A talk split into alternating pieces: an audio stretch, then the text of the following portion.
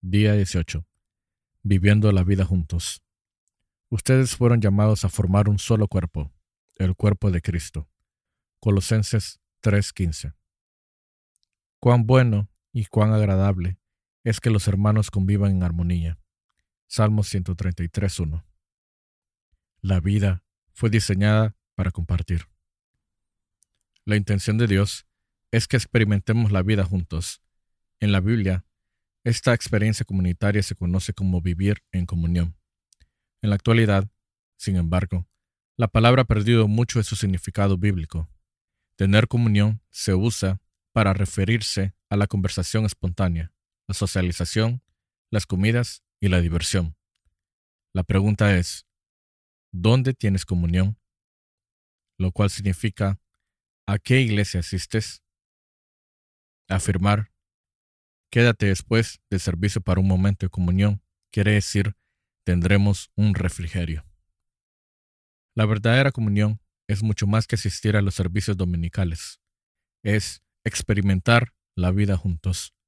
Consiste en amar desinteresadamente, compartir con corazón sincero, servir en la práctica, hacer sacrificios, consolar y solidarizarse con los que sufren, y todos los demás mandamientos que el Nuevo Testamento nos manda a hacer unos a otros. Con todo aquello relacionado con la comunión, el tamaño importa. Cuanto más pequeño, mejor. Con una multitud se puede adorar, pero no se puede tener comunión. Cuando los grupos son superiores a 10 personas, algunas dejarán de participar, por lo general las más calladas, y otras ejercerán dominio. Jesús ministró en el contexto de los pequeños grupos de discípulos. Pudo haber elegido a más, pero sabía que 12 es prácticamente el tamaño máximo posible para permitir la participación de todos. El cuerpo de Cristo, como el tuyo, es en realidad una colección de varias células pequeñas. La vida del cuerpo de Cristo, como el tuyo, está en las células. Debido a esto, todos los cristianos necesitan estar comprometidos con un pequeño grupo dentro de cada iglesia ya sea uno de reflexión en los hogares, una clase de la escuela dominical o un grupo de estudio bíblico. La verdadera comunidad se gesta en esos lugares, no en las reuniones masivas. Piensa en la iglesia como en un barco. Los pequeños grupos son los botes salvavidas. Dios ha hecho una promesa increíble con respecto a los pequeños grupos de creyentes. Porque donde dos o tres se reúnen en mi nombre, allí estoy yo en medio de ellos. Por desgracia, pertenecer a un pequeño grupo tampoco es ninguna garantía de que se experimentará una verdadera comunión. Muchas clases de la escuela dominical y los grupos pequeños son superficiales. No tienen idea de lo que es experimentar la comunión genuina. ¿Cuál es la diferencia entre la comunión verdadera y la falsa? En la comunión verdadera experimentaremos autenticidad. La comunión auténtica no es superficial, consiste en la expresión genuina, de corazón a corazón, desde lo más íntimo de nuestro ser. El verdadero compañerismo ocurre cuando la gente es honesta con lo que es y con lo que sucede en su vida, comparte sus penas, revela sus sentimientos, confiesa sus fracasos, manifiesta sus dudas, reconoce sus temores, admite sus debilidades y pide la ayuda y la oración de los demás. La autenticidad es exactamente lo contrario de lo que encuentras en algunas iglesias. En estas, en vez de una atmósfera de sinceridad y humildad, hay fingimiento, roles, politiquería, una cordialidad superficial y una conversación trivial. La gente se pone máscaras, está a la defensiva y se conduce como si su vida fuera un lecho de rosas. Estas actitudes matan la verdadera comunión. Podremos experimentar la verdadera comunión solo si somos transparentes en nuestra vida. La Biblia dice, si vivimos en la luz, así como Él está en la luz, tenemos comunión unos con otros. Si afirmamos que no tenemos pecado, nos engañamos a nosotros mismos y no tenemos la verdad. El mundo cree que la intimidad necesita oscuridad, pero Dios dice que esta ocurre en la luz. La oscuridad sirve para esconder nuestros dolores, culpas, temores, fracasos y fallas pero al sacarlo a la luz, los ponemos a la vista y admitimos quiénes somos en realidad. Por supuesto, La autenticidad exige valor y humildad. Implica enfrentar nuestro temor a la exposición, al rechazo y a ser heridos nuevamente. ¿Por qué habríamos de correr a ese riesgo? Porque es la única manera de crecer espiritualmente y conservar nuestra salud emocional.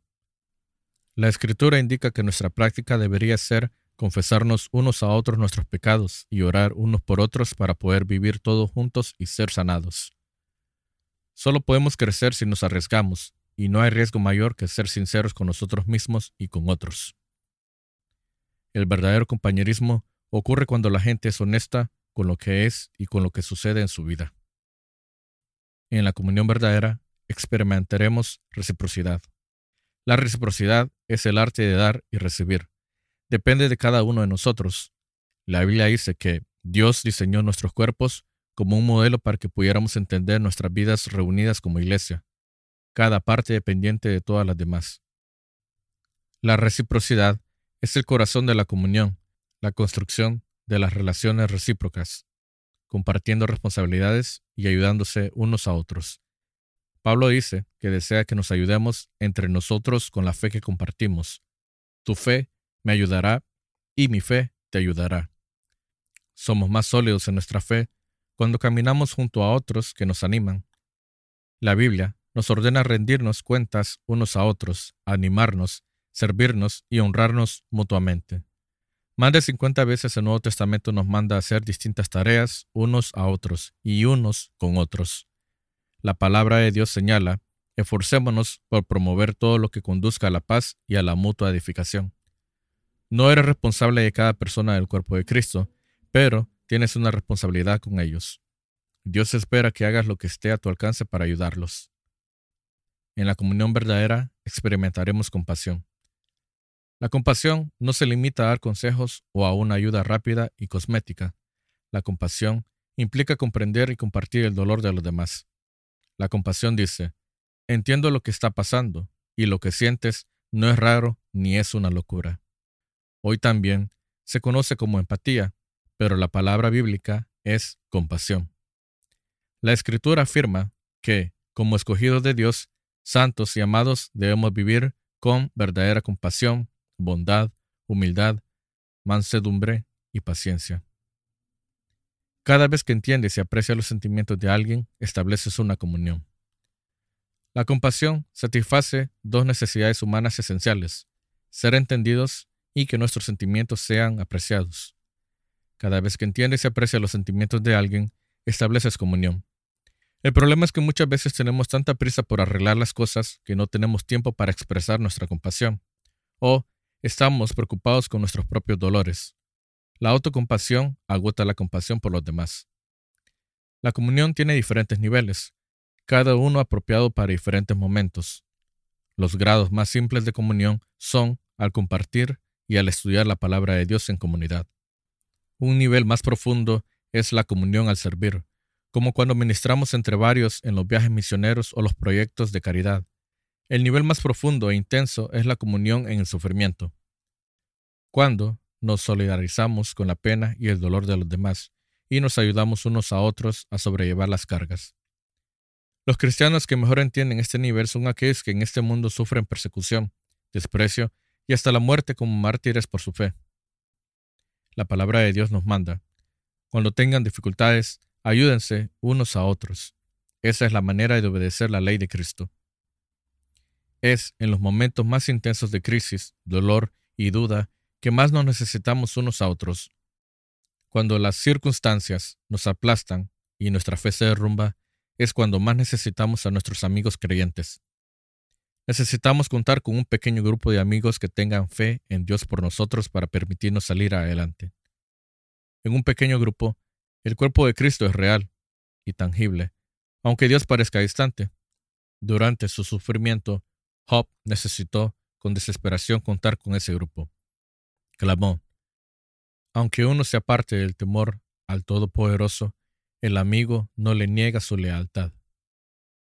Día 18 viviendo la vida juntos. En la comunión verdadera experimentaremos misericordia. La comunión es un lugar de gracia, donde en vez de enfatizar los errores, estos se resuelven. La comunión se genera cuando la misericordia triunfa sobre la justicia.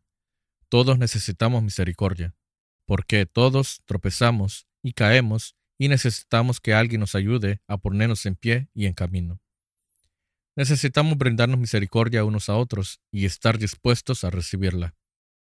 Dios declara que cuando alguien peca, debemos perdonarlo y consolarlo para que no sea consumido por la excesiva tristeza. No es posible tener comunión sin perdón. Dios dice, no guarden rencor, porque la amargura y el resentimiento destruyen la comunión. Como somos pecadores e imperfectos, inevitablemente nos lastimamos. En ocasiones lo hacemos intencionalmente y otras veces sin mala intención. Pero de una u otra manera requiere cantidades enormes de misericordia y gracia crear y sostener la comunión. La Escritura dice, tengan paciencia unos con otros y perdónense si alguno tiene una queja contra otro. Así como el Señor los perdonó, perdonen también ustedes. La misericordia de Dios es el motor que nos motiva a mostrar compasión a los demás. Recordemos que nunca se nos pedirá perdonar más de lo que Dios nos perdonó a nosotros. Cuando alguien te lastime, tienes que decidir, ¿usaré mi energía y mis emociones para vengarme o para buscar una solución? No es posible hacer ambas cosas. Muchas personas son reunentes a mostrar misericordia porque no entienden la diferencia entre confianza y perdón. Perdonar es soltar las riendas del pasado. La confianza tiene que ver con el comportamiento en el futuro. El perdón debe ser inmediato, lo pida o no quien ofendió. La confianza se reconstruye con el tiempo. Esta requiere llevar un registro. Si una persona nos lastima repetidas veces, Dios nos manda perdonarla al instante, pero no espera que confiemos en ella de inmediato, y tampoco supone que debemos permitir que siga lastimándonos deberá demostrar que el tiempo la ha transformado. El mejor lugar para restaurar la confianza es dentro del ambiente de apoyo provisto por un grupo pequeño que ofrezca la posibilidad de animarnos mutuamente y rendirnos cuentas unos a otros. Experimentarás muchos otros beneficios si formas parte de un pequeño grupo comprometido con tener una comunión verdadera. Esta es una parte esencial de tu vida cristiana que no puedes desentender. Por más de dos mil años los cristianos se han reunido regularmente en pequeños grupos para vivir en comunión. Si nunca has formado parte de uno, no tienes idea de lo que te estás perdiendo. Día 18. Pensando en mi propósito. Punto de reflexión. Necesito a otras personas en mi vida. Versículo para recordar. Ayúdense unos a otros a llevar sus cargas y así cumplirán la ley de Cristo. Gálatas 6.2. Pregunta para considerar. ¿Qué primer paso puedo dar hoy para relacionarme con otro creyente en un mayor grado de intimidad y autenticidad?